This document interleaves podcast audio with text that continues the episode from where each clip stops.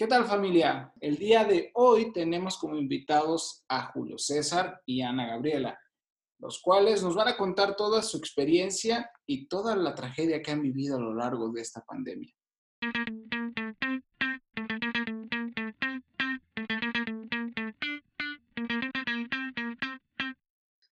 Entonces, pues vamos a empezar presentando al primero que es Julio César y después Ana Gabriela. Hola, ¿qué tal? Bueno, yo soy Julio César Ramírez, tengo 28 años, soy licenciado en negocios internacionales por la Universidad de Guadalajara y aparte también soy bailarín folclórico, que es otra de las cosas que hago en mis tiempos. No libres porque ya es parte de mi vida, ya forma parte de mi vida. Entonces, eso es lo que básicamente soy yo. Muy bien, muchas gracias. A ver, Ana Gabriela, ¿puedes decirnos en un tweet quién eres? sí, bueno, yo soy Ana Gabriela, tengo 22 años, eh, soy tecnóloga química en fármacos y ahorita actualmente pues estoy haciendo eh, trámites a la licenciatura en biología. Me gusta el fútbol y es mi pasatiempo favorito. Ah, muy bien, muy bien, perfecto. Bueno, más adelante veremos algunas preguntas ráfagas y algunas de ellas tienen que ver con fútbol, entonces esperemos que te gusten. Muy bien. Pues bueno, vamos a, empezar a hablar acerca del tema, que es precisamente lo que nos trae a hacer este podcast. Y que precisamente tiene que ver con la, época en la que estamos viviendo, que a nadie nos tocó tener, pues, eh, experiencia alguna para poder entrar en, eh, en calor o para poder estar eh, sobrellevando esta contingencia. Y es básicamente la pandemia por el coronavirus, dícese en otras palabras, el COVID-19. Y bueno, empezando con esto, me gustaría o nos gustaría saber, aprovechando que está Carla aquí conmigo también, nos gustaría saber qué estaban haciendo ustedes dos entre enero y marzo cuando ustedes creían que la vida estaba por delante y que tenían todo un camino por recorrer en este 2020, Nueva York, este, Sherham, Xcaret y algunas otras cosas, ¿no? Entonces, Europa. Europa, sí, sí, sí. Entonces, San Martín.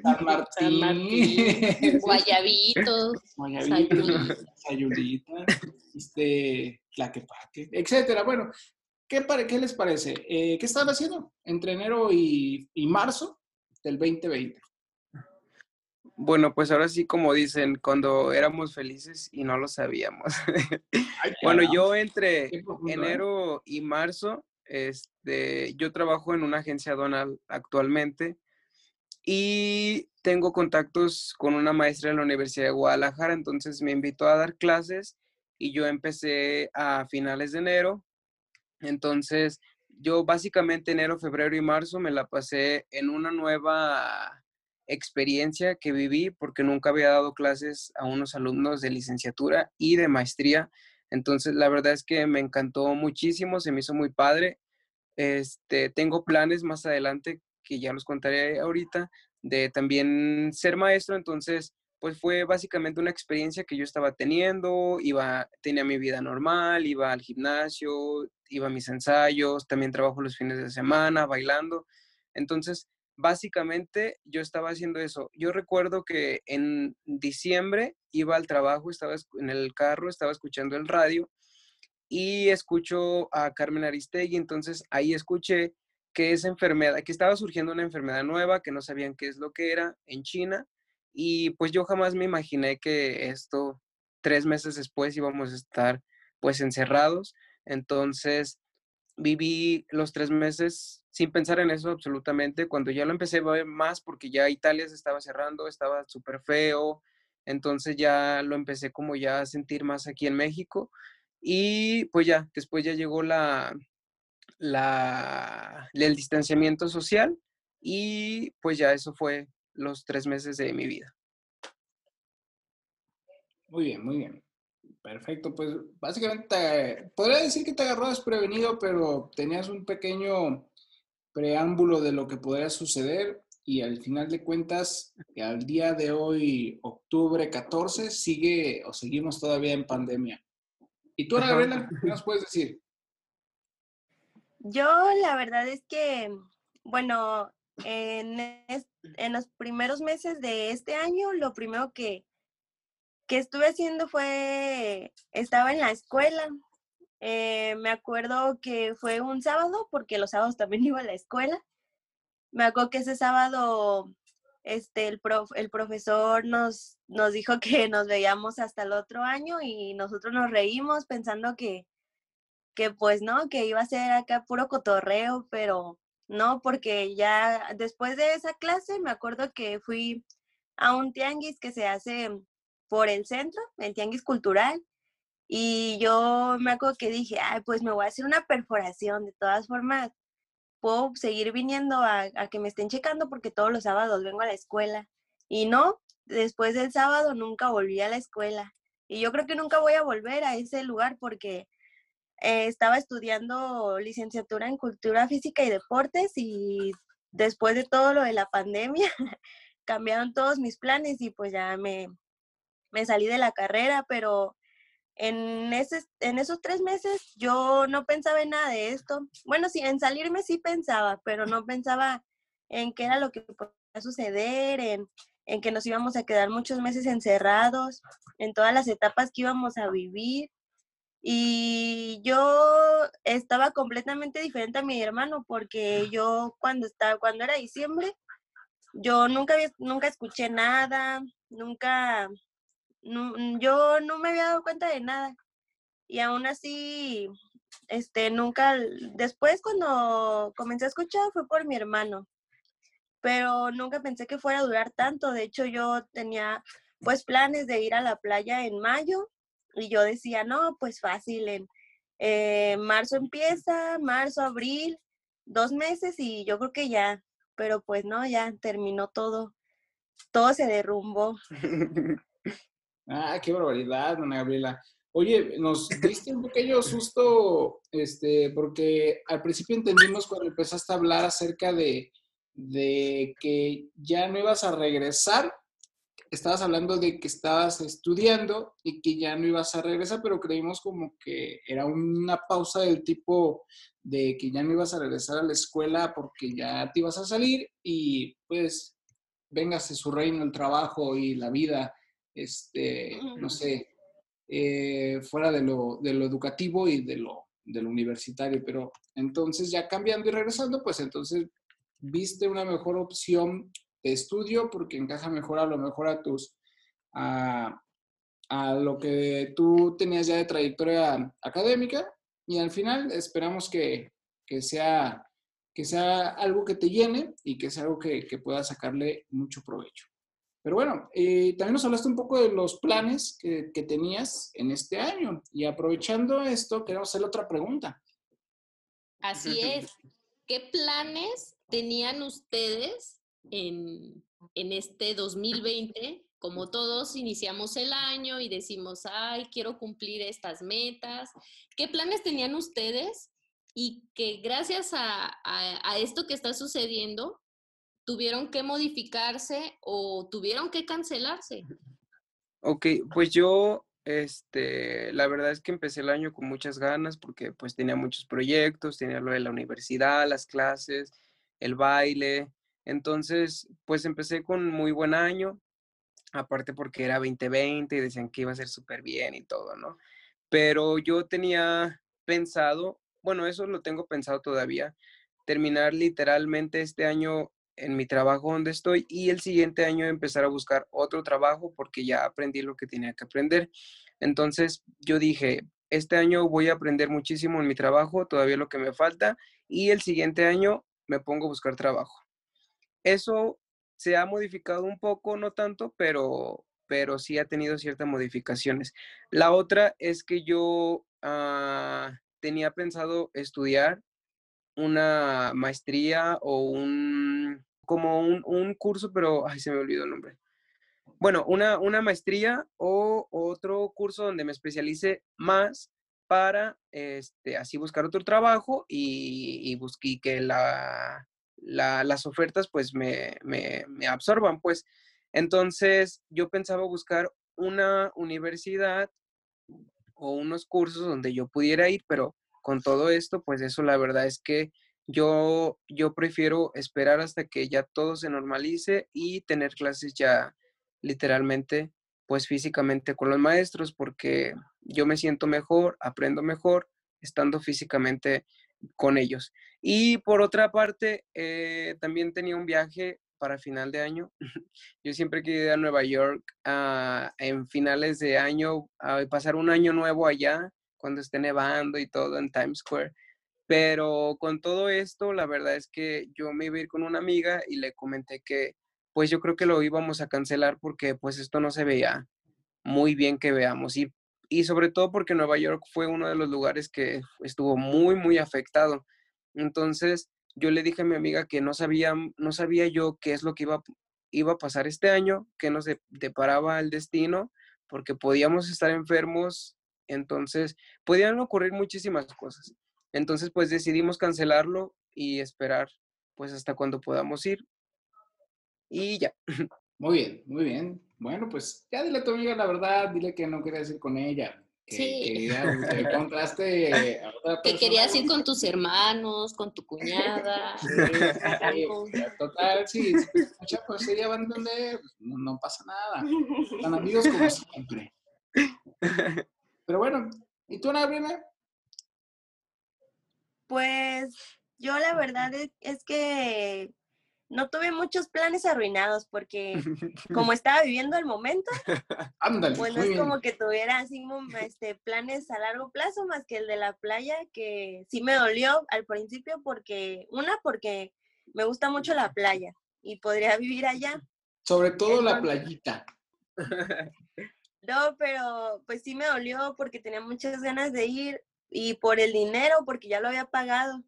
Eh, pero después cuando este, dijeron que lo iban a posponer a noviembre, pues me sentí mejor, aunque primero no había, no había fecha que de que se haya movido. Decían que no sabían y que no sabían, entonces pues dije, bueno, pues ni modo.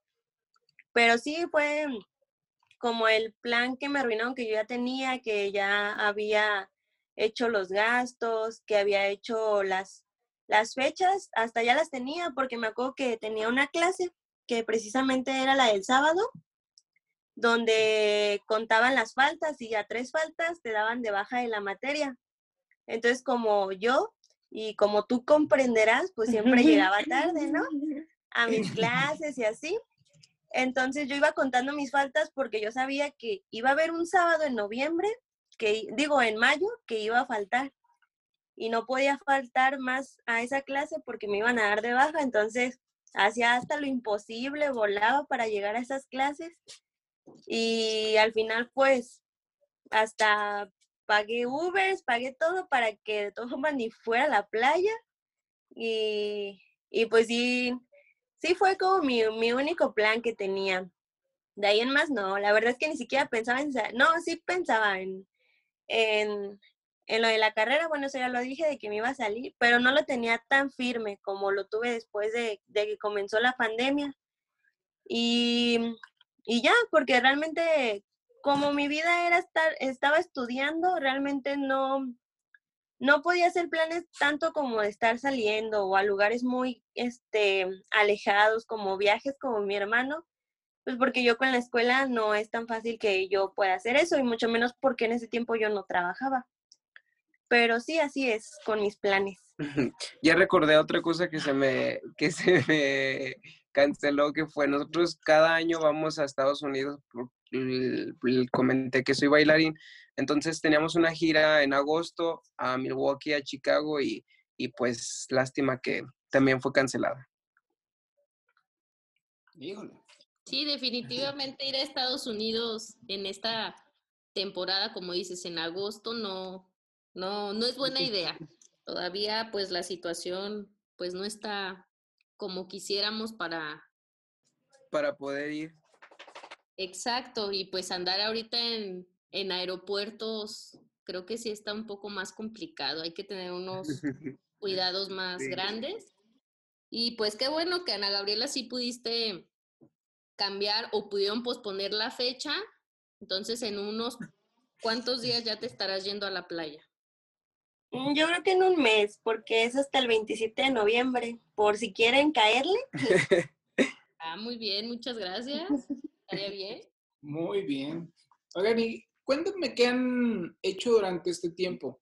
Eh, durante, durante la pandemia, algunos empezaron a, a hacer rutinas de ejercicio, algunos empezaron a aprender cosas nuevas, algunos estudiaron algo en línea, algunos desafortunadamente no les ha ido este, bien porque pues encerrados es bastante complicado mantenerse cuerdos, nos pasa o nos ha pasado a todos.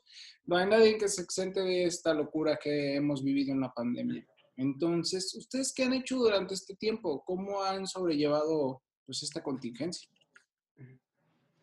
Sí, ya sé. Bueno, yo cuando empezamos, la verdad es que yo no, les digo que también daba clases, entonces yo les dije a mis alumnos pues que nos veíamos regresando las vacaciones de Semana Santa y Pascua porque yo creía que, que esto no iba a durar tanto. Pero empezamos y como yo trabajo desde casa, todavía estoy trabajando desde casa desde marzo, entonces básicamente mi horario era de 9 a 6 y media de la tarde.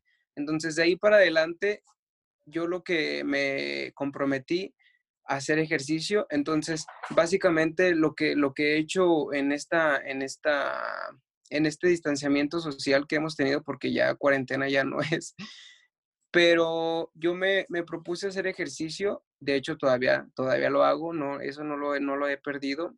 Hago como una hora y media o una hora cuarenta de, de, de, ejercicio y eso me ha ayudado mucho porque la verdad es que sí he tenido crisis, no lo puedo negar en que piensas cosas malas o días pues tristes, ¿no? Porque nosotros duramos como seis meses y medio, literal, literalmente sin salir absolutamente, solamente para ir a comprar cosas para la casa, pero de ahí en más, nada, nada, nada. Entonces, esos, esos meses que, que duramos encerrados, la verdad es que sí, tenía, sí teníamos crisis, yo creo que todos, y yo, yo, yo también lo llegué a sentir. Entonces, me dije, no, me tengo que motivar a hacer ejercicio porque eso ayuda a crear, este, mm, ¿cómo se dicen? Mm. Músculos. Bueno, también, pero... Endorfinas. ajá, que te provocan felicidad. Entonces dije, no, tengo que motivarme a hacer eso porque si no me voy a quedar aquí encerrado en mi cama acostado y llorar o no sé, ¿no? Porque la verdad es que... Ajá, y llorando.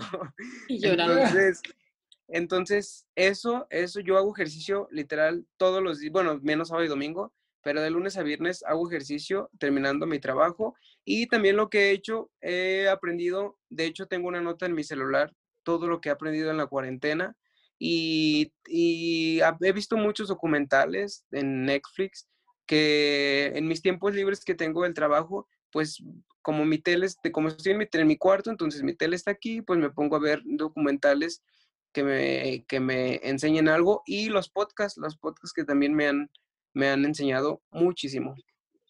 Muy bien, muy bien. ¿Documentales como de qué tipo? La Reina del Sur, El Chapo, Marcos, este, No, documentales como hay uno que se llama El Emperador, creo que sí se llama El Emperador.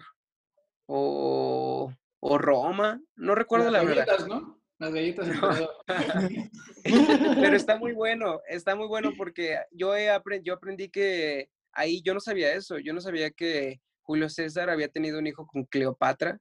O sea, yo no sabía de esa conexión que existía en, en todo eso, de cómo eran tan malos en ese tiempo. De, aprendí sobre la pandemia porque ahí hablan de la, de la peste negra.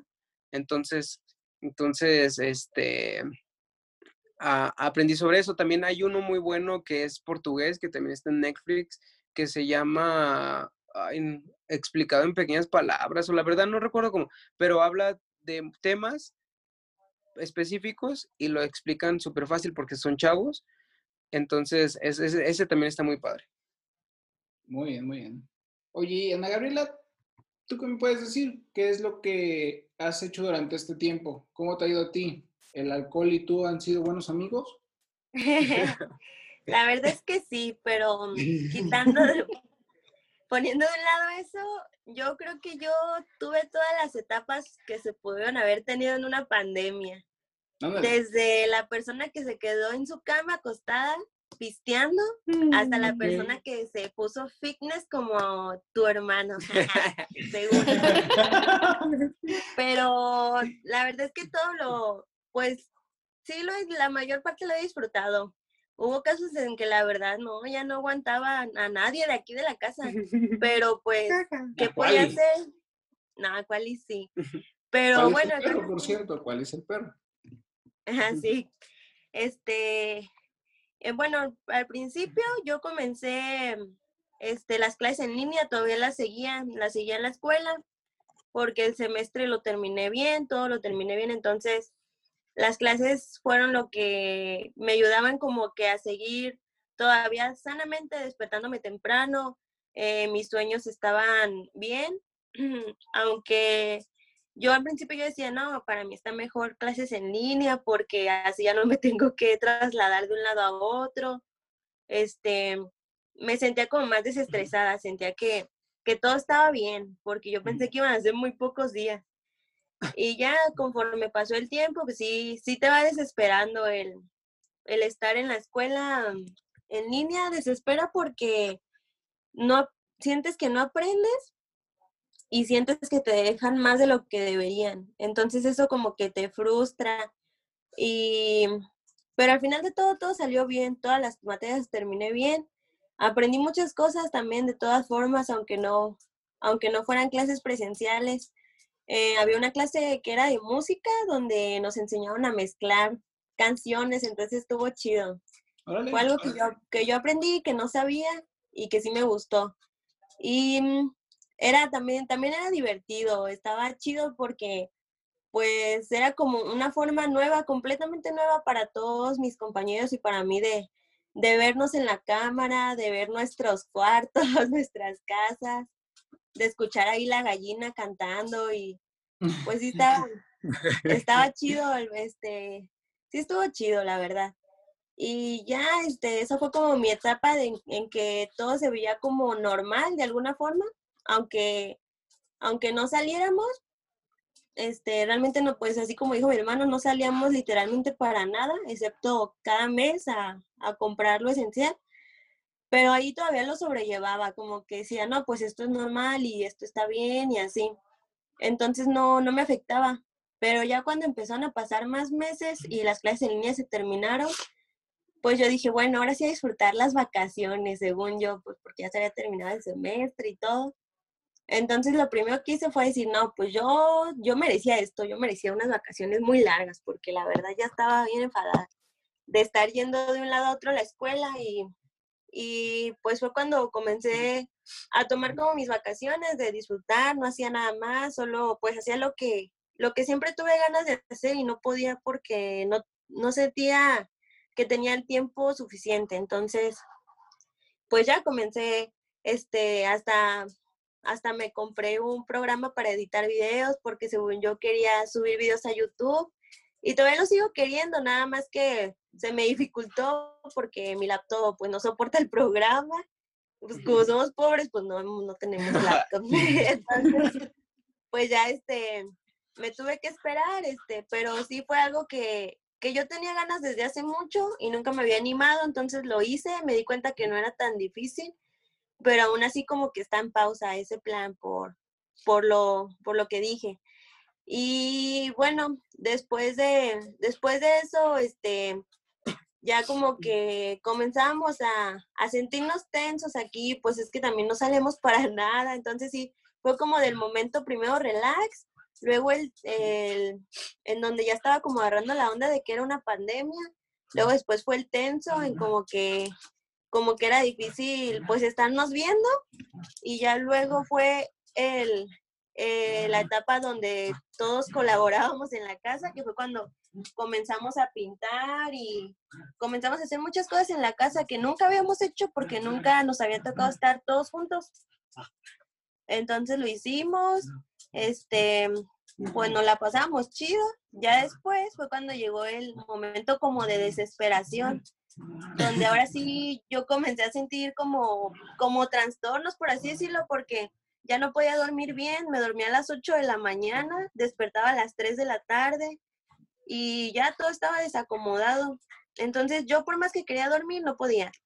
Y aunque quería intentarlo no podía, entonces mis ojos estaban irritados toda, toda la tarde, me dolía la cabeza, entonces dije, bueno, ¿qué voy a hacer para que esto cambie? Entonces, pues comencé a hacer ejercicio en la casa y solo así, este, todo se volvió a la normalidad. Me volví a dormir temprano, me sentía bien, siempre me sentí bien, la verdad, físicamente y todo, menos lo de el sueño, ese sí. Entonces ya cuando comencé a hacer ejercicio, pues se me facilitó, se me hizo fácil en seguirlo. Hasta un, hace poco que me lastimé una muñeca y pues ya no he hecho, pero la verdad es que sí quiero seguirlo. Pero de ahí en más, pues todo, todas las etapas yo sentí que viví. Y ya ahorita, pues ya que se está retomando un poco, se podría decir, pues ya está mejor, la verdad lo siento menos insoportable todo porque he tenido algunas salidas de, de lo mismo del fútbol y eso me ha ayudado. Muy bien, muy bien, qué bueno. La verdad es que el tema de, de establecer horarios para actividades es bastante importante porque se empieza a hacer un, un, desorden completamente en tu rutina y vida porque en el caso de los estudiantes, pues antes tenían su, su, sus lapsos bien divididos entre prepararse para ir a la escuela, su trayecto a la escuela, el tiempo en la escuela, el trayecto de regreso a casa y casa. Y en fines de semana probablemente ese tiempo de esparcimiento con amigas, amigos. En el caso de los godines que las traes, mano, pues del horario también laboral, el trayecto, el ida y vuelta, este, el horario de la comida y estar en casa todo el día y no poder dividir esto, pues la verdad es que es bastante complicado, pero afortunadamente lo pudiste sobrellevar. Es difícil porque como mencionan ustedes, pues cada uno tenía sus actividades, la escuela, otros el trabajo, otros el negocio, otros eh, sus papás también. Entonces, no pasaban tanto tiempo en la casa todos juntos. Supongo que como la mayoría de las familias, pues llegan y cenan, como que ese es el momento en el que ya todos se vuelven a unir y al otro día sigue la rutina. Sí, sí, de hecho, la verdad es que yo pensé que yo lo iba a sufrir muchísimo más porque la verdad es que mi vida era súper, súper, súper activa. O sea, literal me salía de mi casa, cuando me iba en carro, pues como 20 minutos antes de las 9, pero cuando me iba en camión, pues me tendría que salir como a las 8 de la mañana, despertarme a las 7, estar en el trabajo, después de ahí irme a mis ensayos hasta el centro de Guadalajara. Yo trabajo por el aeropuerto, entonces desde allá hasta el centro y luego del centro venirme a mi casa o también otros días irme al gimnasio, los fines de semana levantarme temprano porque me tenía que ir a trabajar a, a, a Matitán y los domingos trabajar en un restaurante. Entonces, la verdad es que cuando inició todo esto, yo creo que yo no veía tanto la, magnitud de lo que iba a durar. Sí veía la magnitud de la enfermedad, pero no veía la magnitud de lo que iba a durar. Entonces, lo que sí siento que me ayudó demasiado fue el ejercicio, literal, porque, porque si no, yo creo que yo sí me hubiera volvido loco aquí en mi casa. Sí, convivir todos 24 horas, no estar acostumbrados, no salir, pues se vuelve complicado, como dice Ana Gabriela. Pues cambian tus rutinas, ya no puedes dormir, a ratos se acaba la escuela y ahora qué hago. Entonces sí. sí, se vuelve complicado y más porque pues ya llevamos, como dicen, seis, de seis a ocho meses en el que se detuvo básicamente todas las salidas, salir a trabajar, solo ir por lo esencial. Y pues ahorita afortunadamente ya se está regresando un poco a la normalidad. Vamos lentos, pero ahí vamos. Y yo quisiera preguntarles en qué, de estos seis meses que ustedes nos comentan que estuvieron encerrados toda la familia, ¿en qué momento o en qué mes fue en el que ya estaban como, ya no puedo más? O sea, esto ya me sobrepasó. O sea, al primer mes, al segundo mes. ¿En qué momento fue el que cayeron como en crisis? Mira, yo por mi parte, yo creo que nunca, yo nunca tuve problemas por estar aquí en mi casa, porque la realidad es que pasamos pues las 24 horas cada quien en sus cosas. Yo en mi cuarto literal paso 8 horas. Ocho horas y media de mi trabajo. Solamente bajo comer y me regreso a trabajar. De ahí en más, no veo a mis papás más que los escucho y a mi hermana también. Entonces yo creo que eso me ayudó mucho a mí porque no todo el tiempo estamos juntos y, y nos llegamos a desesperar.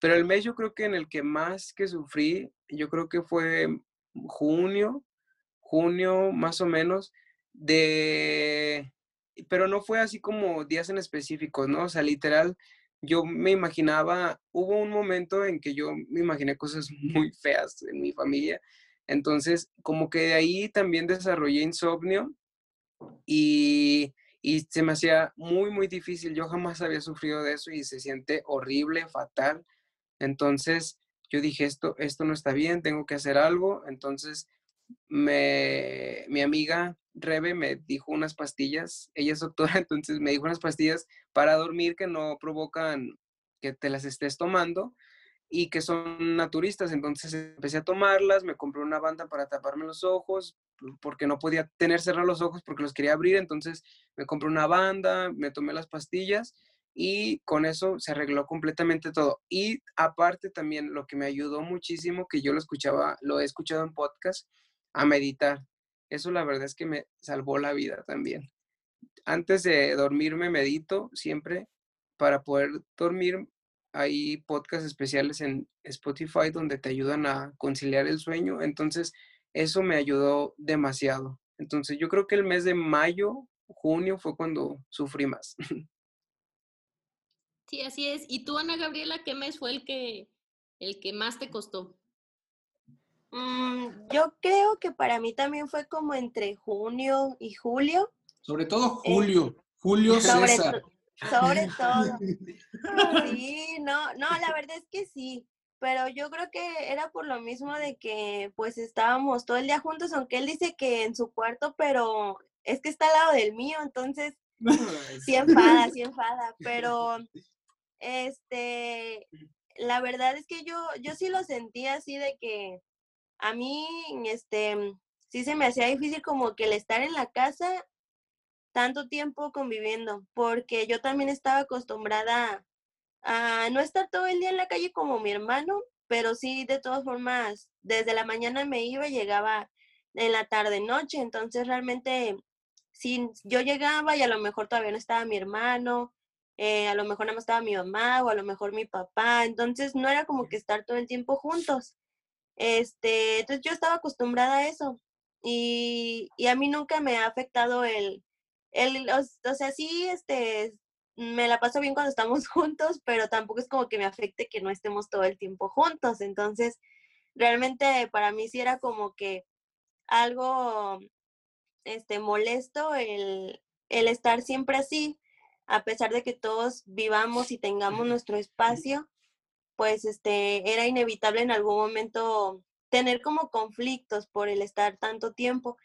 Y yo lo sentía más porque creo que era cuando, cuando no, no hacía nada más que este, descansar y hacer las cosas que yo quería. Eh, entonces, como no tenía ninguna responsabilidad, sentí que eso también fue lo que me hizo que se me hiciera más difícil porque no estaba ocupada en nada más que en, en, estar ahí sin eh, hacer nada más ocioso, ah, ociosa. Entonces, lo que, lo que me ayudó después fue que pues ya comencé a hacer yo mis cosas, comenzaba a hacerme yo mi comida, comenzaba yo a lavar mi ropa, hacer todo. Entonces, eso a mí me ayudó porque me mantuvo ocupada. entonces, sí fue como en esos meses donde a mí se me dificultaba y sí se me hizo difícil, la verdad, pero como que llega un momento en que te adaptas, siempre te adaptas a todo, entonces no sé en qué mes fue, pero terminé adaptándome. Yo creo que me ayudó también el que ya se comenzó a, a, a, salir un poco de, de vez en cuando, entonces eso me ayudó un poco a liberarme porque la verdad sí me sentía, me sentía un poco como asfixiada, pero sí fue en junio. Muy bien, muy bien.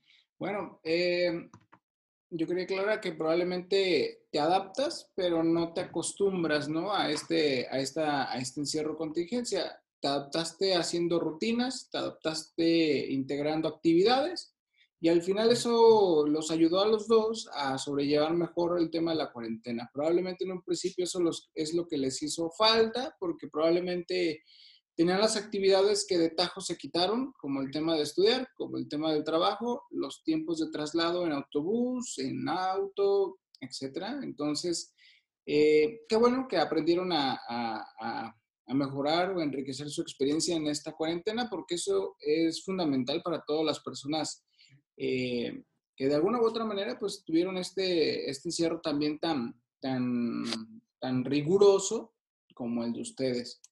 Y bueno, pues ya nos contaron varias cosas. Nos contaron este, qué estaban haciendo a principios de año, nos contaron qué planes tenían y fueron modificados, qué han hecho durante este tiempo, qué es lo que más difícil se les ha, qué es lo que más difícil les ha ocurrido y en qué tiempo fue la crisis eh, más grande. Pero, ¿qué nos pueden decir acerca de lo que más extrañan?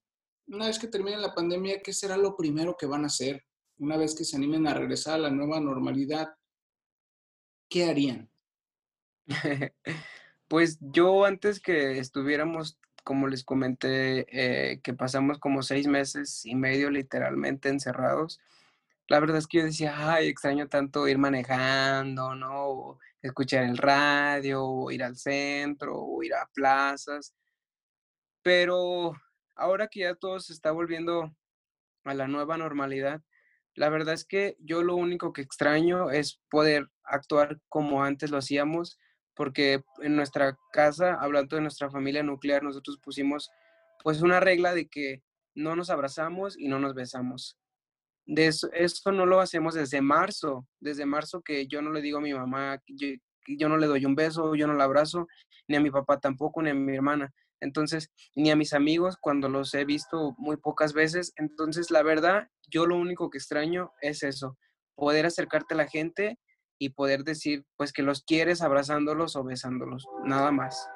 Muy bien, pues la verdad es que sí es bastante complicado. en el caso de ustedes entiendo que hasta cierto punto eh, el hacer esto, pues, garantizaba más la, la, tranquilidad de que ninguno de, de, ustedes se contagiara, el tener este distanciamiento social, inclusive estando encerrados, pues, eh, mis respetos, la verdad es que de nuestra parte no lo hubiéramos logrado, pero bueno, este, al final eh, las cosas pasan por algo y, y, al día de hoy, pues, la familia nuclear se sigue manteniendo afortunadamente. Eh, y Ana ¿qué nos puedes decir tú? Mm, bueno, yo, este, antes que nada, aclarando que también no, hacemos esto de, de besarnos y abrazarnos porque en mi casa tienen una tienda de abarrotes.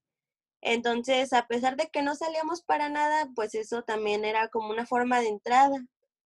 Por eso también, este, es lo que tomamos desde un principio. Pero bueno, ya de lo que yo, lo primero que yo haría este, seguramente pues sería irme a la playa. Pero yo sé, o sea, yo sé que me voy a ir, este, pero no va a ser lo mismo, o sea, ya cuando literalmente y realmente todo esto se termine en un, este, en, ¿cómo se dice? En un momento imaginario, se podría decir, donde esto ya no, no existe. Una utopía. En donde esto ya no estuviera, pues ya, este, sí me iría a la playa porque sería completamente igual a como antes. No como ahora que estoy segura que me voy a ir y va a haber medidas, va a haber otras formas, no va a ser lo mismo. Entonces sí, sería como lo, lo que me gustaría a mí hacer, eso y también irme a un taquín porque está, este, estaría chido meterte al slam y todo y no, no hubiera problemas de, de, tener contacto con otras personas, de estar ahí bailando ni estar en un concierto. Eso también yo lo extraño mucho porque normalmente eso era lo que a mí me gustaba hacer cuando, cuando, había, cuando había toquines porque pues no cobraban, entonces íbamos todos mis amigos y, y es parte de lo que yo extraño, el estar con ellos, con mis amigos y el estar de esa forma, este, son cosas que yo, a mí me gustaría disfrutar y, hacer. Bueno, este, ahora sí que como dicen, a la gorra no hay quien le corre. Si los toquines no cobraban, pues... Y si iba acompañado de, de, garantía de, de, desestresarse golpeando a alguien, pues todavía mejor.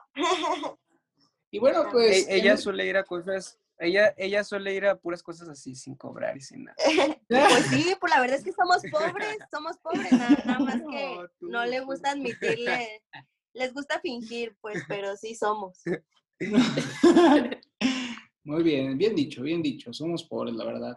Pero bueno, eh, oigan, ¿y qué han aprendido a hacer durante esta contingencia? Julio César nos dijo que tenía una nota con 200 cosas que aprendió en esta cuarentena.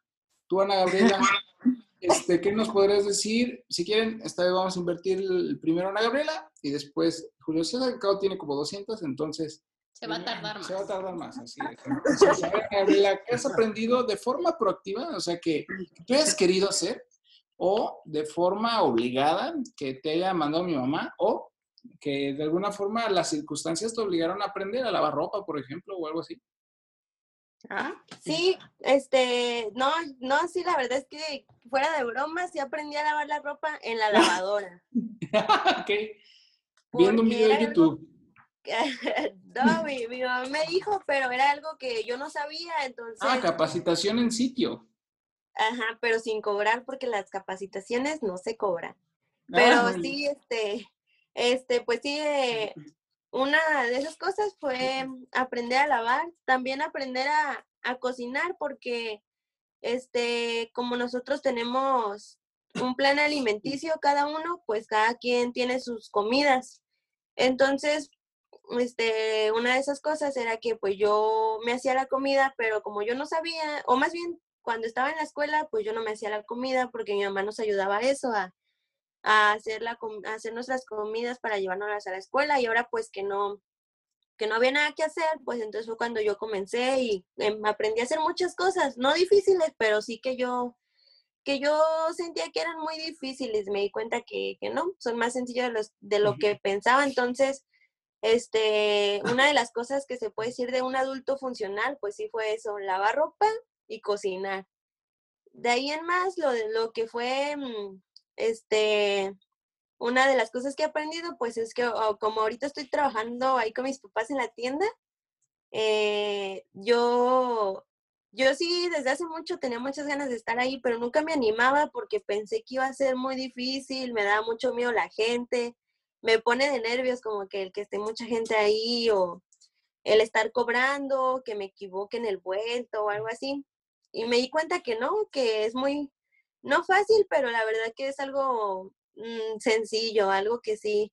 Y entonces aprendí eso, aprendí el, el, el estar atendiendo.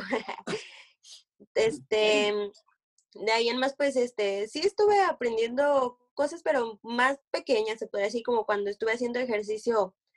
Yo aprendí que que el estar ejercitándote, yo sentía que el estar ejercitándote en casa no funcionaba muy bien porque no te ayudaba, eh, no te ayudaba mucho el no tener máquinas como en un gimnasio. Entonces yo sentía que el cambio era más este, a largo plazo, que se dificultaba, que iba a ser más lento, o que a veces no funcionaba porque simplemente tú no puedes hacer bien las cosas desde un principio, tienes que mecanizar tu cuerpo, entonces yo decía, es que si no mecanizo mi cuerpo, voy a hacer los ejercicios y los voy a hacer mal, me voy a lesionar y al final pues no voy a hacer nada. Pero no, me di cuenta que con una semana que hagas un ejercicio, lo mecanizas y lo terminas haciendo bien. Entonces, aprendí eso. Eh, aprendí pues a lo que les había dicho de mezclar música, y, ya, creo que ya, no, no, tengo muchas 120 cosas, pero, pero la verdad es que esas cosas como lo de lavar ropa y cocinar, siento que sí me van a salvar la vida. Entonces, pues sí. Mm, Qué bueno, pues te diste cuenta que ahora sí que ni era tan fácil y tampoco tan difícil, sino todo lo contrario. Muy bien bueno, pues, a ver, este... El listado. El listado, ajá, de, nos queda de tiempo, tómate tu tiempo, man, no pasa nada, este, así que empieza. Punto número uno. Bueno, yo hice, o sea, una lista, pero la mía se llama Cosas que me di cuenta en la cuarentena, pero ah, diré cosas importantes, más bien nada más, solamente. Ah, bueno, pues aprendí que hacer ejercicio en tu casa, como comentaba mi hermana, no es tan mal como se piensa, la verdad. Yo hago ejercicio en, yo creo que es dos metros cuadrados nada más y es lo único que necesito para, para poder hacer ejercicio y literal ejercito todo mi cuerpo. Que mm, también aprendí lo tan grande que es la desigualdad que hay en México, que hay personas que nos podemos quedar en casa y otras que literal no se pueden quedar en casa. La verdad es que eso yo nunca, nunca, nunca, nunca lo había puesto a pensar. Mm. Bueno, aquí le puse que vamos en el octavo día y hay gente que sigue sin creer y ahorita vamos seis meses después, siete meses después y hay gente que sigue sin creer todavía esto que, respetamos a las personas, pero pues nada más con su distanciamiento, por favor. Aprendí también que la salud pública es mi salud, que es, entre comillas, mi salud es tu salud y mi salud depende de la tuya, así es que todos nos tenemos que cuidar. Básicamente eso es esa es la salud pública. Otra cosa de la que aprendí, pues estuve en, aprendí a meditar, eso me costaba muchísimo trabajo, eso, mm, eso me gustó muchísimo. Aprendí, tuve capacitación de una semana por mis amigos que se llaman Benjamín y Alexis en el trabajo, porque estuve un mes en un puesto, en un puesto más arriba que el mío, entonces ellos me, me, me estuvieron enseñando, aprendí a aprender, valga la redundancia, que también lo puedo hacer mediante una computadora virtualmente, ellos conectándonos con una videollamada y también aprendí que esto yo no sé si es aprenderlo, tener un cambio de mentalidad, que la verdad es que yo creo que el ser humano, este, esto debería de ser un parteaguas entre, entre lo que éramos antes y lo que vamos a hacer después de esta, de esta contingencia que estamos viviendo, porque nadie, nadie, nadie tenemos conciencia de todo el daño que le estamos causando a la naturaleza, pues. Sí, definitivamente. La verdad es que este tiempo de confinamiento ha servido más que el día sin automóvil, el día en bicicleta, el día del medio ambiente, en donde en teoría, pues mucho, el día de la hora del, mundo, ¿no? Era donde todos trabajábamos, no usamos energía. La verdad es que este tiempo ha sido un buen, buen receso para, para todo el planeta y el medio ambiente. Y bueno, pues gracias por compartirnos eso eh, respecto a a, que, a lo que han aprendido, pero eh, me gustaría preguntarles también, ¿qué les gustaría a ustedes enseñar o compartir en lo que ustedes creen que son expertos y que nuestra familia se pueda acercar con ustedes porque sabemos que ustedes son buenazos para eso, además del, del taco, además del chute, además del gambeteo, además de esas rutinas de ejercicio en menos de dos metros cuadrados. ¿Qué es lo que consideran que son buenos para, para, compartirnos, para que la familia sepa y que, y que sabemos que podemos acercarnos con ustedes para pedirles ayuda? Bueno, pues yo, yo siento que soy buena para, para muchas cosas y al mismo tiempo para nada, porque, pues sí, pues es que siento que, que puedo ayudar mucho, pero de alguna forma, ajá, se, se, me va la onda a veces o parece que no supiera nada, pero sí sé.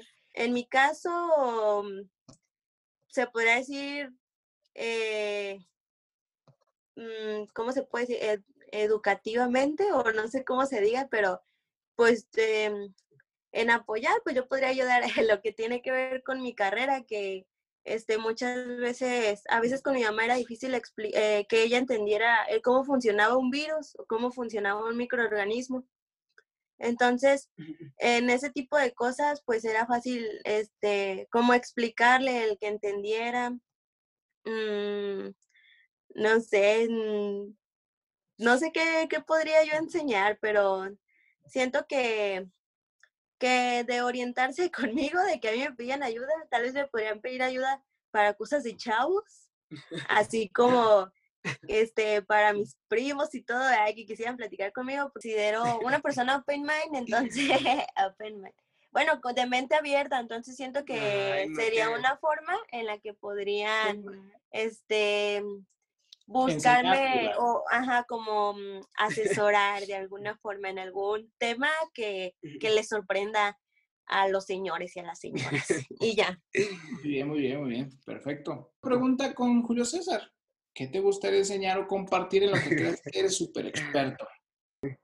Bueno, antes de comenzar, mi hermana dijo open mind y después lo dijo en español porque en los podcasts que yo escucho muchas veces hablan pedacitos en inglés y a ella le cae súper mal que hablen así, entonces por eso lo ah. hizo ahorita. Pero bueno. ¿Le preguntaron ustedes o...? la verdad, pero bueno. La audiencia, la audiencia, tal vez le pregunten la audiencia y pues qué bueno, qué bueno. no está pensando en todo. Échale. bueno, yo lo que me considero un e, experto, este, bueno, no me considero un experto, pero sí sé demasiado, no demasiado, este, sobre mi carrera. Si alguien necesita alguna ayuda sobre negocios internacionales más relacionado a trámites de aduaneros y cosas por el estilo. Sé que es un poco más complicado que, que las personas tengamos alguna duda sobre eso, pero también podría ayudarlos. Donde sí soy un experto que ya llevo 10 años en, en esto, es en ser un bailarín. Entonces, uh, sé bailar folclórico y yo creo que una idea que tienen a veces todas las personas o la mayoría de este chip de que los bailarines saben bailar de todo cuando no es cierto.